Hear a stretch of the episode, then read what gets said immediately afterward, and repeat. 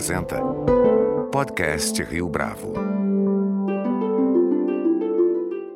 Este é o podcast Rio Bravo, eu sou Fábio Cardoso. André Mendonça, da Advocacia Geral da União, é o escolhido do presidente Jair Bolsonaro para a vaga do ministro Marco Aurélio Melo no Supremo Tribunal Federal. Com isso, o presidente da República tenta cumprir uma promessa feita ainda no primeiro ano de mandato, quando afirmou que recomendaria um ministro terrivelmente evangélico à mais alta corte do país. Além de advogado-geral da União, Mendonça é pastor na Igreja Presbiteriana Esperança, na capital federal. Mesmo antes da indicação de Mendonça se concretizar, analistas políticos e especialistas na área do direito questionavam a legitimidade dessa recomendação. No podcast Rio Bravo desta semana, vamos a fundo nesse debate. Nosso convidado é José Eduardo Faria, professor titular e chefe do Departamento de Filosofia e Teoria Geral do Direito da Universidade de São Paulo. Ele fala das consequências de uma possível chegada de André Mendonça ao STF e também discute as implicações para as instituições brasileiras de um ministro do Supremo alinhado ao atual presidente da República. Professor José Eduardo Faria, é um prazer tê-lo aqui conosco no podcast Rio Bravo. Muito obrigado pela sua participação. Obrigado pelo convite também.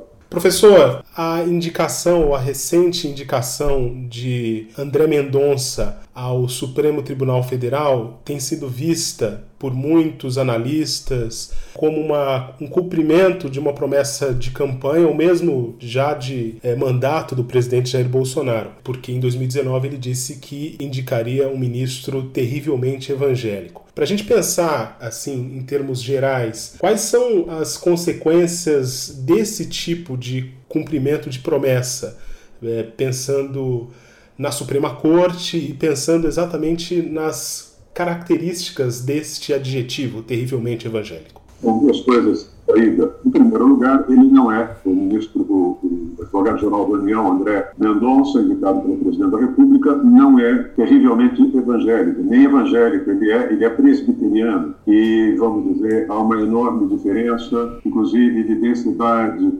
teológica entre os presbiterianos, os presbiterianos e os evangélicos. Em segundo lugar, o presidente não escolheu o advogado-geral da União, André Mendonça, eh, por ser religioso, mas sim por ser um cumpridor de ordens ele espera claramente, isso ficou claro, isso ficou evidenciado já na primeira indicação dele, que foi o ministro Cássio Nunes, que ele deseja ter no Supremo alguém que seja servil a ele, que seja fiel a ele, que se cure as pressões dele. Ou seja, nesse sentido, logo de saída, respondendo a sua pergunta, a indicação não é uma indicação em que se pensou o bem da nação, que se pensou o bem público, que se pensou a identidade coletiva e que se pensou a segurança do direito. O que se pensou foi claramente ter alguém lá que defenda tudo aquilo que o presidente quiser, de uma maneira servil, inclusive questões constitucionais, questões políticas, questões econômicas, e não apenas questões de valores ou questões de gênero. Segundo lugar, eu destacaria um outro ponto que eu acho complicadíssimo, que é o fato de que quando nós olhamos o direito positivo de um modo geral e olhamos o direito constitucional de um modo particular,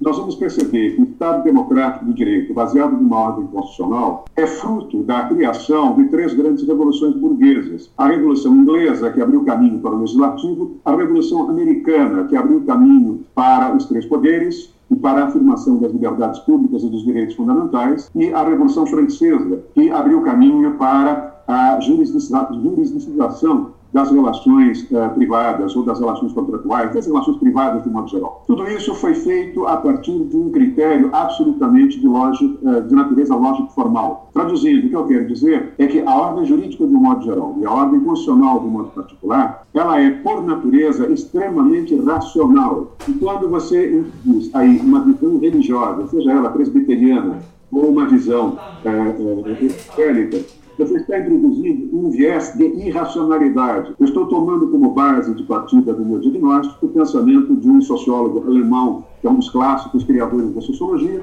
Max Weber, diz o seguinte: nós podemos olhar as ações dos homens de dois ângulos. As ações racionais, que são aquelas ações motivadas, em que os homens sabem que são motivados, que trabalham o tempo todo com uma visão de mundo baseada no critério de racionalidade formal material, e as ações irracionais, são ações em que nós agimos motivadamente, mas agimos por uma motivação da qual nós não temos consciência. É uma ação por arrebatamento, é uma reação por amor, é uma reação por afeto, é uma reação por medo, Essa é a ação que Weber define como irracional. O mundo pré-moderno é um mundo de ações irracionais. O mundo irracional é o mundo da fé, é o mundo do dogma religioso, é o, é o mundo do carisma. O mundo da razão é o mundo moderno, é o mundo do direito. Não faz sentido o presidente introduzir no Supremo Tribunal Federal uh, um critério cristão, um critério evangélico, um critério presbiteriano, seja lá o que for, porque esse critério não funciona em momento algum dentro do Supremo. Quer dizer, o ministro André Mendonça terá, ao entrar, deixar de lado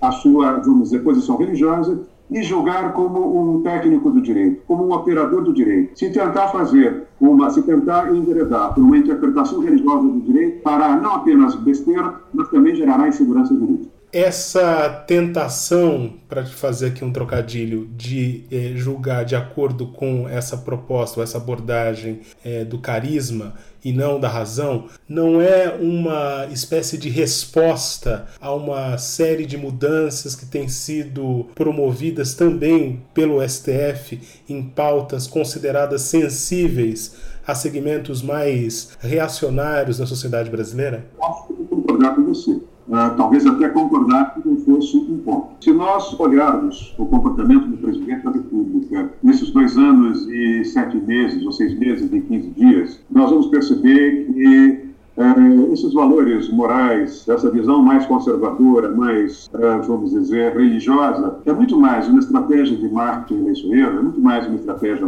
eleitoral do que uma manifestação de coerência, uma manifestação baseada numa ética de convicção, naquilo que esse mesmo pensador Max Weber chamava de uma ética de convicção. Isso, de certo modo, fica claro pelo próprio comportamento do presidente, com um vocabulário absolutamente uh, inadmissível para um chefe de Estado, com uma posição, vamos dizer, racista, invariavelmente homofobista, e, de certo modo, para um paradoxo, quer dizer, um homem que se considera defensor da família e, ao mesmo tempo, tem quatro casamentos e, ao mesmo tempo, fala muita besteira. Não é? Quando nós olhamos uh, esse, essa configuração atual do Supremo, o Supremo, num determinado momento, uh, representa a sociedade. Quer dizer, claro que aqueles ministros que foram escolhidos estão na atual configuração, são ministros que, de certo modo, têm os seus valores, mas sabem ouvir a sociedade, sabem ouvir os ecos da sociedade. No momento em que você tiver um ministro que vai se comportar como um pastor presbiteriano, este ministro fará algo que é tentar, através da lei, através, melhor dizendo, eh, da abertura de um precedente judicial, criar situações de fato, e essas situações de fato serão, de certo modo, paradoxais também. Porque, de um lado, a decisão do Supremo, se for majoritária, ela não será com o ministro André Mendonça, muito menos, menos com o ministro Castro. Mas o dia que, eventualmente, ela puder ser se o presidente conseguir indicar outros ministros para o Supremo, nós teremos aí um paradoxo. Qual é o paradoxo? A decisão do Supremo tem que ser cumprida, mas ela é tão conservadora, tão desconectada dos valores da realidade brasileira, que ela corre o risco de ser assintosamente uh, uh, descumprida. Veja um dado interessante que foi chamado a atenção uh, de toda a imprensa quando o ministro André Mendonça, como advogado-geral da União, fez a sua primeira sustentação oral ao voltar para a AGU. Ele terminou citando a Bíblia terminou dizendo: Deus tinha, tenha piedade de nós. Não é? Ele também afirmou que é preciso garantir os princípios da liberdade religiosa e da proporcionalidade.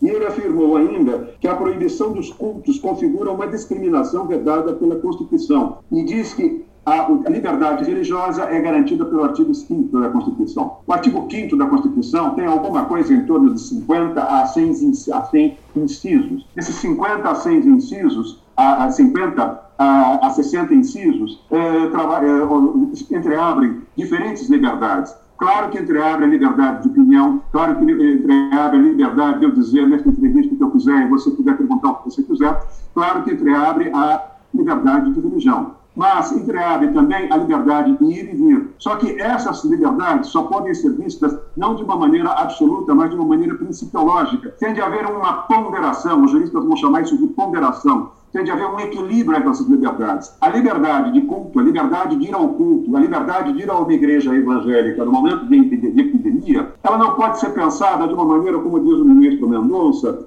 de uma forma discriminatória. Ela é uma discriminação se nós negarmos, porque nós temos a possibilidade de, ao ir para uma igreja evangélica, tanto o evangélico quanto o pastor evangélico estarem contaminados e acabarem com isso, de certo modo, disseminando, ah, agravando a crise de segurança pública ao disseminar a pandemia. Eu mesmo vivi em família exatamente isso. Não é? Ah, um cunhado terrivelmente evangélico insistiu em romper as barreiras ah, de isolamento social, foi para a igreja, se contaminou e teve uma morte absolutamente dramática e trágica depois de 60 dias entubado. Qual é, vamos dizer, a postura que o ministro Mendonça de ver? Quando ele diz que há o direito de ir ao templo, ele está, no fundo, não é? também dizendo que é, há o direito do evangélico ir e vir disseminando e matando aquele que não é evangélico.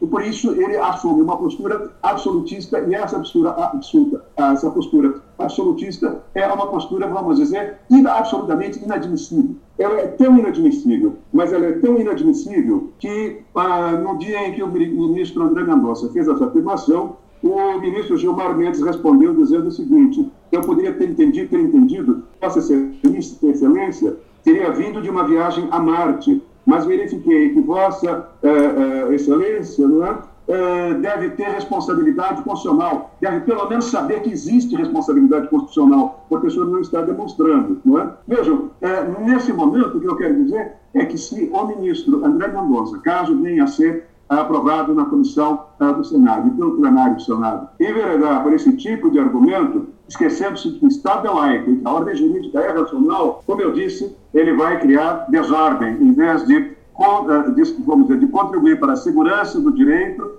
ele vai, num certo sentido, promover uma incerteza jurídica. Nos Estados Unidos, vamos dizer, para essa entrevista, eu fui buscar algumas, vamos dizer, subsídios. Eu tenho aqui um livro muito interessante de James Daly, chamado Decisões uh, Fundamentais da Suprema Corte Americana, Landmark Decisions of Supreme Court uh, in United States. E ele diz exatamente isso, dizer, é natural que você tenha, ao longo da sociedade americana, Partido Republicano indicando mais conservadores, ministros mais conservadores, e o Partido Liberal indicando ministros mais progressistas. Mas nem os progressistas, nem os republicanos, vai dizer esse autor, são, vamos dizer, capazes de acirrar de tal maneira o debate ideológico, abrindo precedentes que levem não à eficiência do direito, não à eficiência das decisões judiciais, ao acatamento das decisões judiciais, mas, vamos dizer, à ruptura uh, de, uma, de um certo contrato social. Há um acirramento ideológico, como nós acabamos de ver uh, nos Estados Unidos, com a tentativa de golpe do Trump. Quer dizer, em algum momento nós temos que começar a perceber, a sociedade brasileira tem que começar a perceber que esse discurso evangélico, esse discurso uh, conservador, esse discurso alta, altamente reacionário, ele pode ser uma espécie de uma cortina de fumaça para o avanço de determinados grupos dentro do processo político, dentro do processo uh, legislativo, dentro do processo jurídico, mais precisamente dentro dos tribunais superiores. Lá, e isso é preocupante. Professor, nesse sentido dos precedentes, cabe à Suprema Corte preservar o cumprimento da Constituição. Quais os riscos que existem com um ministro com essa com esse viés nas decisões que a Suprema Corte vai ter de tomar. E a gente tem visto no Brasil nos últimos 10, 15 anos, é, decisões que são bastante importantes em termos de marcos legais para o país. Há um perigo de retrocesso descontrolado? O senhor teme isso? Eu acho que no primeiro momento não. São 10, 11 ministros e, vamos arredondando para 10, é, com duas indicações. Uma do Cássio Nunes, está há alguns meses no cargo. E agora, se for aprovado o nome do Mendonça, você terá dois ministros curvo, serviço à vontade de um presidente eh, destemperado, eh, contraditório e, binário, né? você vai ter, de saída, a possibilidade de 20% eh, de oportunidade que eles venham a relatar matérias que são fundamentais para a estabilidade das instituições. É um coeficiente, a meu ver, alto, mas Neste momento, nós podemos notar, eu conheço suficientemente bem alguns ministros, fui inclusive professor de ministros, fui, sou colega, vamos dizer, de congregação, de pelo menos uh, dois ministros. Uh, esses ministros têm divergências, mas no momento em que a ordem jurídica está ameaçada, a certeza jurídica está ameaçada, a estabilidade institucional está ameaçada, eles superam as suas divergências e agem com um sentido de, vamos dizer, defesa das instituições. Portanto, no curtíssimo prazo, eu não vejo grandes problemas. O que eu vejo problemas é que eles podem introduzir nos seus respectivos votos um discurso que acirrará vamos dizer, um debate ideológico dentro do Supremo. É, o que eu quero dizer, em outras palavras, é que esses dois ministros que eu mencionei podem fazer o que faz o presidente da República. Ele faz discursos cada vez mais radicais, mas faz recursos para convertidos. Ele faz discursos para suas bases. Depois ele sai aí pedindo discurso, pedindo desculpas. Depois ele procura o presidente do Supremo e promete que vai se comportar. Depois ele promete um pacto com os presidentes das instituições, faz a reunião de manhã e à tarde volta atrás novamente. É? O que ele está fazendo, e aí a sua pergunta é muito interessante, é quase que uma espécie de teste né, de resistência, um teste de resiliência das instituições. É claro que, num determinado momento, nós começamos a correr o risco, já estamos correndo esse risco, de naturalizar essa provocação permanente, reiterada uh, do presidente nas instituições. Eu publiquei no último domingo um artigo no jornal Estado de São Paulo, no blog cultural, na jornal, na versão não impressa, na versão uh, digital, no blog Estado da Arte, dizendo exatamente isso. Tenho, aliás, publicado alguns artigos chamando a para o fato de que o presidente da República tenta utilizar as garantias de uma sociedade liberal, de uma, vamos dizer, ordem jurídica liberal, no sentido democrático, palavra social-democrática no seu conteúdo, para, de certo modo, subvertê-la. Existe vale de procedimentos democráticos para, uma vez no poder, corroer esses mesmos procedimentos democráticos e testando as instituições, caminhando para um regime que alguns autores vão chamar de uma democracia iliberal ou uma regressão democrática. A médio prazo, se o presidente continuar, puder indicar um terceiro ministro Uh, caso aconteça alguma coisa ainda nesse atual mandato, caso ele venha a ser reeleito, aí essa situação que você levanta é bastante perigosa. Uh, quando o ministro uh, André Mendonça e quando o presidente da República acusam o judiciário de inimigos, de ativismo judicial, não sei se vocês viram que essa semana o presidente Bolsonaro deu uma declaração, há dois dias atrás, antes de ser internado, ele deu dizendo que os poderes, na realidade, no Brasil não são três, são dois. De um lado, que ele chamou de um casamento heterossexual, entre o presidente da Câmara dos Deputados, Arthur Lira, e ele, presidente do Executivo, e o Judiciário, disse ele. Principalmente com três ministros que ele não quis enumerar, mas nós sabemos quais são esses ministros, a começar pelo ministro Luiz Roberto Barroso, Alexandre de Moraes e Luiz Edson Fachin. Quer dizer, na realidade, o que se está tentando é, é de certo modo, é, criar uma tensão institucional com o Supremo,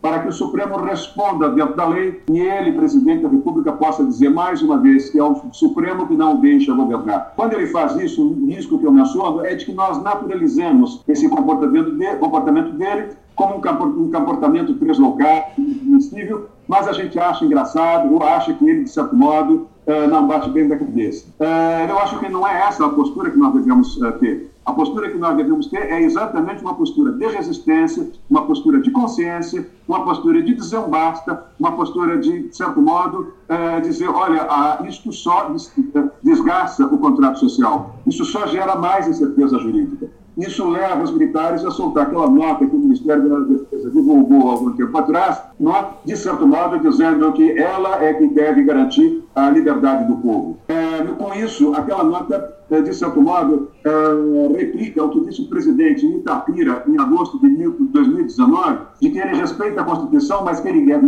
leva mesmo a sério e apenas e tão somente a voz do povo. Quando ele diz isso, esta postura é uma postura que tem um tipo de responsabilidade.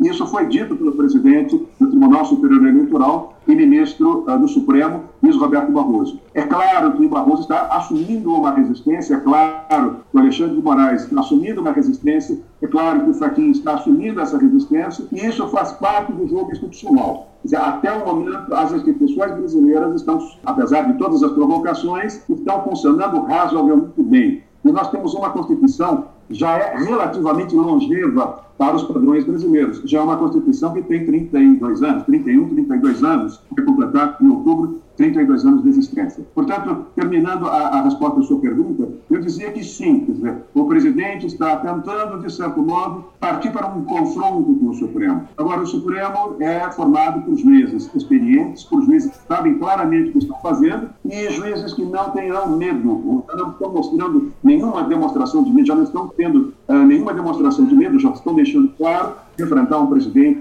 que não sabe conviver, não quer conviver com a ordem constitucional que é inerente do Estado Democrático de Direito. Agora, professor, o, o, inverso também não é verdade, ou seja, já houve casos de presidentes indicarem ministros que uh, er, seriam uh, figuras que eram consideradas subservientes ao presidente da República da época. E uma vez no, na Suprema Corte, esse ministro teve uma reação inesperada às decisões que eram de turno. Uh, a gente pode pensar que, no caso do ex-presidente Lula, que indicou é, Joaquim Barbosa. Enfim, esse é o episódio talvez mais destacado. O ministro ou a indicação de André Mendonça não permite elaborar esse tipo de situação? Em princípio, possível é. Agora, quando você vê o passado, você mencionou o ministro Joaquim é, eu poderia mencionar o ministro Moreira Alves, que foi é, procurador-geral da República, foi nomeado para o Supremo Tribunal Federal, imaginando-se um homem extremamente conservador, mas que teve uma postura muito digna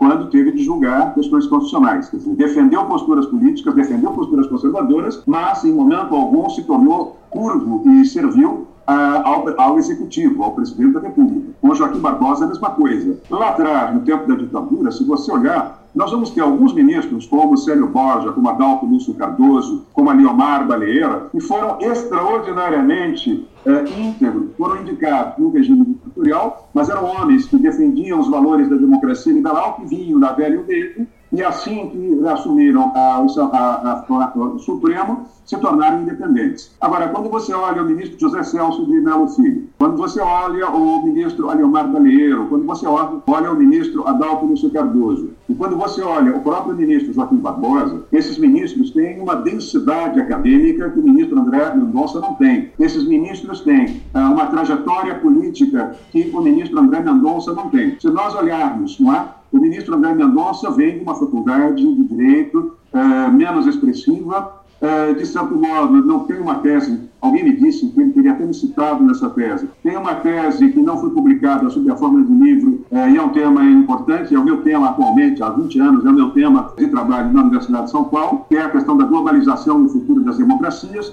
O trabalho dele é sobre o Estado de Direito e a governança global. E ele, de certo modo, embora tenha sido advogado da Petrobras e mesmo advogado na AGU, só ganhou destaque nos últimos 15 anos, quando passou a, assessorar advogados gerais da União, que são organizações de natureza política. Quer dizer, o crescimento dele não se deu a partir de uma carreira partidária ou a partir de uma carreira acadêmica. Se deu a partir, vamos dizer, de um burocrata da AGU e, de certo modo, foi servindo com um mínimo de eficiência uh, os, os, titulares da AGU uh, de plantão. Uh, pelo perfil dele, pelo comportamento dele, por essa insistência religiosa, eu prefiro concordar com o presidente da Ordem dos Advogados, Felipe Santa Cruz, de que ele usou a religião e usou uma certa servilidade como trunfo para ser catapultado a tribunais superiores. Eu diria que uh, não vejo a possibilidade dele se tornar muito independente. As concessões que ele está fazendo são tão grandes para chegar que pode ser difícil depois para ele, vamos dizer,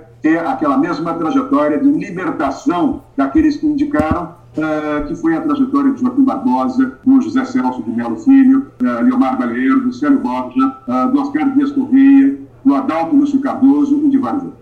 Agora, professor, por que, que a formação dos indicados, dos possíveis ministros, ela é tão importante? Ela é fundamental porque ela exige que, ao interpretar uma Constituição, na medida em que o Supremo é também uma corte constitucional, é, eles tenham uma formação ímpar, eles tenham uma formação não apenas necessária para ter uma carteira de advogado da OAB, não, não apenas uma formação que nos permita vamos dizer, é um operador convencional do direito, um advogado, um promotor ou mesmo um juiz singular, mas que tenha, que tenha uma enorme capacidade de entender o que são as doutrinas, de entender quais são as famílias jurídicas, de entender eh, quais são as inovações que estão surgindo com os novos ciclos econômicos e eh, pessoas que tenham capacidade de entender o que são os ciclos econômicos e de perceber que com formação sociológica, com formação histórica, com formação antropológica e com formação econômica, que o direito acompanha os ciclos econômicos, que o direito acompanha as grandes transformações da sociedade.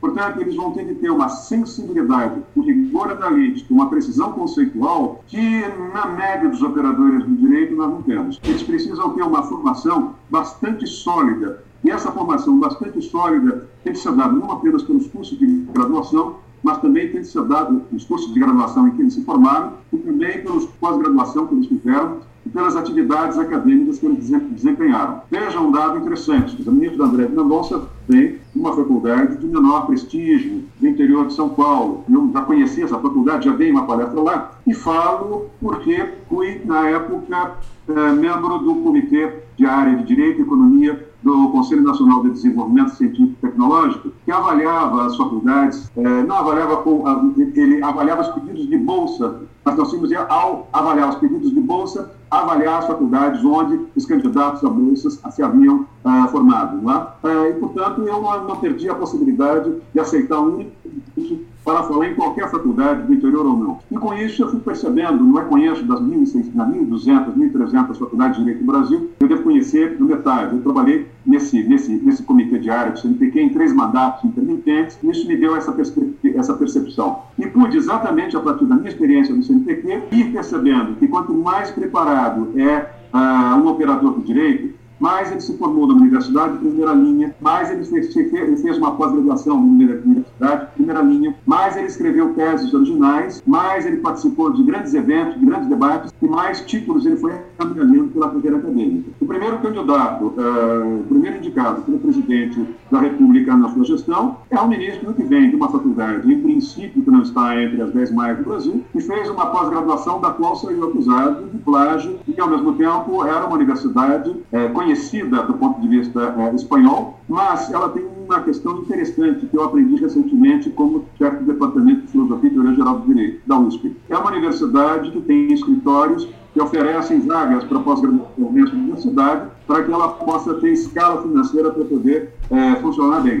Ou seja, se ela manda um ofício para um chefe de departamento da USP dizendo mande os seus alunos para nós, nós serão assimilados naturalmente, praticamente dizendo, serão é, inscritos sem passar por um crivo, sem passar por um vestibular na pós-graduação, claramente você não tem aí uma postura acadêmica, você tem aí um. Não é? A mesma coisa nós podemos perceber alguém que vem de uma cadeira que tem poucos artigos acadêmicos escritos, é, como eu disse, é? é? tem uma visão de um burocrata, de um burocratas do, do, do, direito nas carreiras públicas do direito, é, sem fazer nenhuma ofensa, mas é uma pessoa que parece muito pouco criativa, é uma pessoa que parece ser muito pouco capaz de enveredar a discussão jurídica mais profunda. É uma pessoa que parece ter uma pequena formação teórica e não uma formação é, interdisciplinar, que é a formação que alguns ministros do Supremo têm. É? Se você olhar o ministro Fachin tem essa formação, o ministro Gilmar tem essa formação interdisciplinar, o, o ministro Barroso tem uma formação interdisciplinar. Se você olhar o ministro Barroso passou por Yale, o ministro eh, eh, Gilmar passou por Universidade Alemã, creio que foi Heidelberg. Se você olhar, você vai perceber que há ministros ali bastante históricos. Né? Comparando os currículos, eh, não sei se ficaria mais clara a minha resposta. Né? Você vai ter, digamos, alguém que vem da primeira divisão do ensino jurídico e alguém que vem de uma divisão ligeiramente inferior. Não quero, não quero, não quero, não estou fazendo uma crítica às demais faculdades, mas estou dizendo que o produto final faz diferença. Né? Claramente, quanto maior é, vamos dizer, a envergadura intelectual do ministro Supremo, maior é a riqueza do voto, maior é a fundamentação jurídica, técnica e filosófica do voto. Menos retórica é a fundamentação desse voto. Eu estou cansado de ver, não é, como ex-conferencistas, escolas de magistratura, escolas de Ministério Público, é, escolas de Defensoria Pública, aquele, aquela, aquele vamos, aquela tendência é, que o operador retórico, que tem um operador jurídico, que tem uma formação, vamos dizer, relativamente abaixo do desejado, ele tende a usar como cortina de fumaça uma retórica, ele se torna um Rui né? ele se torna, aquilo que o Agripino grego chamava de uma carcaça gloriosa.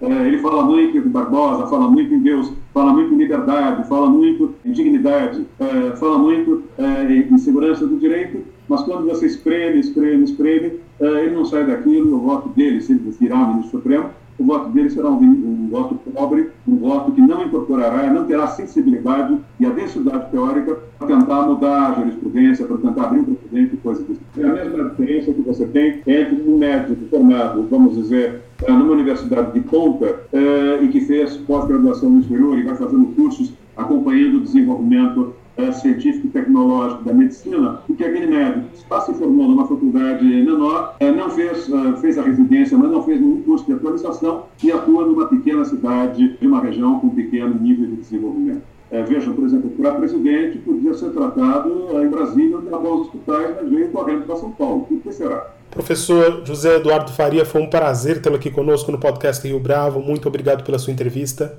Eu agradeço a oportunidade por nós vocês e espero que todos se cuidem bem da pandemia, por um lado, e que fiquem atentos. Essa discussão é uma discussão que vocês estão propondo, que é muito importante do ponto de vista da segurança do direito, das garantias fundamentais, das liberdades públicas e da estabilidade democrática que foi arduamente conquistada depois de eh, várias décadas de ditadura militar. Muito obrigado. Este foi mais um podcast Rio Bravo. Você pode comentar essa entrevista no nosso perfil do Twitter, arroba podcast Rio Bravo ou no Facebook da Rio Bravo. A nossa lista completa de entrevistas está disponível no Apple Podcasts, no Deezer, no Google Podcasts, no SoundCloud e no Spotify. E no aplicativo O Guia Financeiro, além dos nossos podcasts, você encontra muito mais conteúdo sobre o mundo da economia em diversos formatos.